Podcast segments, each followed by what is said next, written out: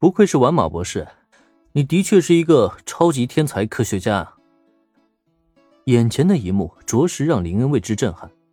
那成排站立的钢铁机器人，哪怕粗略的估计，至少也有上千个。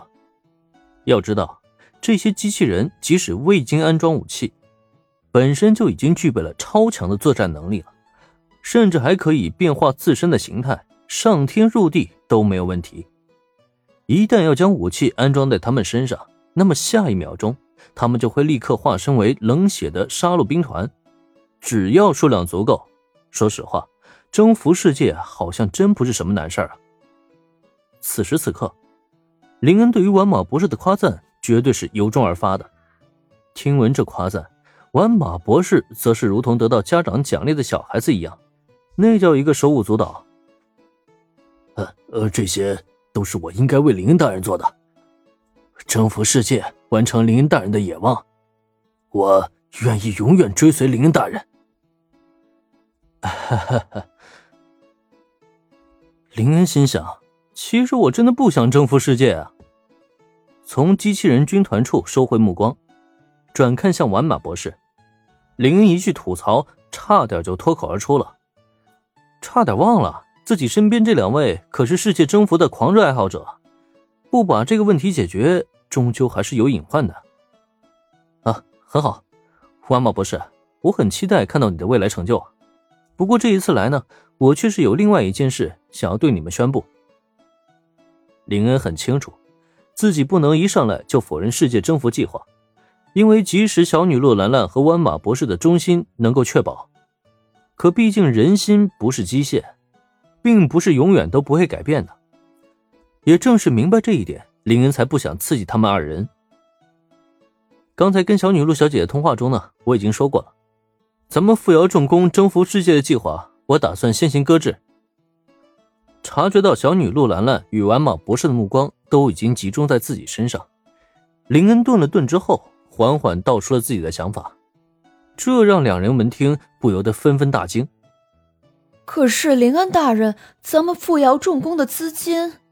下意识的小女陆兰兰脱口而出：“目前富瑶重工的资金已抵达红线了。”再不想办法解决的话，就会全线崩盘。到时候，不仅玩马博士的研发工作无法进行，就连水电费都要交不起了。啊，没关系，区区资金而已，我随时都能补充过来。小女陆小姐，你不用担心的。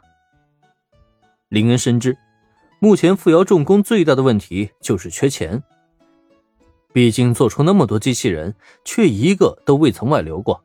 无法收回成本，不亏死才叫怪事儿呢。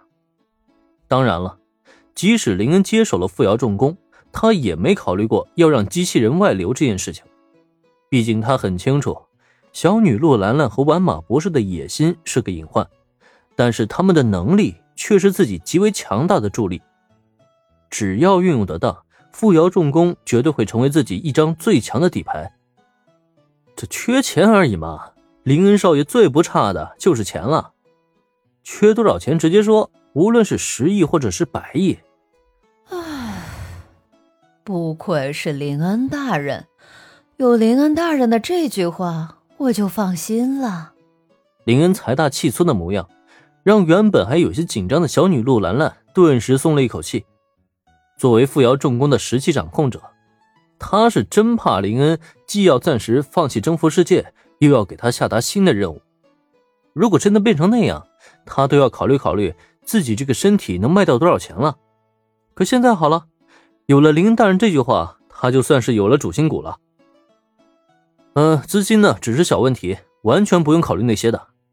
至于我为什么暂时放弃征服世界呢？那是因为啊，我已经另有方法去掌控这个世界了。趁着小女洛兰兰放松之际，林恩再度开口。这一次，他无疑引起了对面两个人的极大好奇心。另有方法去掌控这个世界？虽然挽着林的手臂一直没有撒开，小女陆兰兰脸上却露出了疑惑的表情。面对这一幕，林恩则是微微一笑：“ 哼，没错，用武力去征服世界，只是最愚蠢的方法，没有之一。想要真正拥有这个世界，其实很简单。”只要咱们手里掌握着足够多的钱和地位，那咱们就完全可以做到为所欲为了。事实上，我目前也的确在执行这样的计划。应该怎么说？用金钱和地位去掌控世界，这话不能说是错的。但是有一点，林恩却没有说明，那就是想要真正的掌控世界，没有切合实际的武力基础做支撑，是根本行不通的。不过那些都不重要，重要的是林恩应该如何去忽悠面前这两个人，把他们的想法从动用武力征服世界扭转为用金钱和地位去掌控世界。而后，他才能循序渐进的利用两个人的才能，让傅瑶重工成为自己心里最理想的底牌力量。